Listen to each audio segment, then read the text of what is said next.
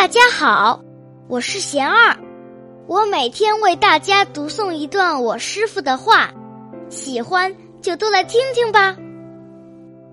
给心灵减重，我师傅说，心灵虽然没有体积和重量，但是有空间，有力量。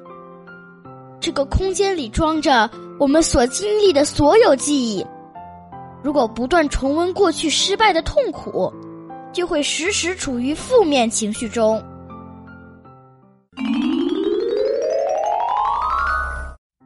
我师傅还说，困难与失败每个人都会遇到，不同的是遇到困难与失败之后的心态。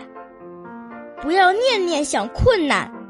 给自己预设悲观的结局，要一直想目标、想办法，迎着阴影去寻找阳光，给心灵减重，让它自由，让我们自由。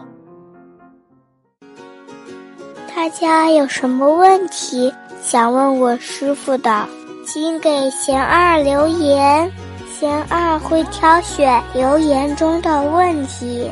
代为向师傅请教，然后在今后的节目中回答哦。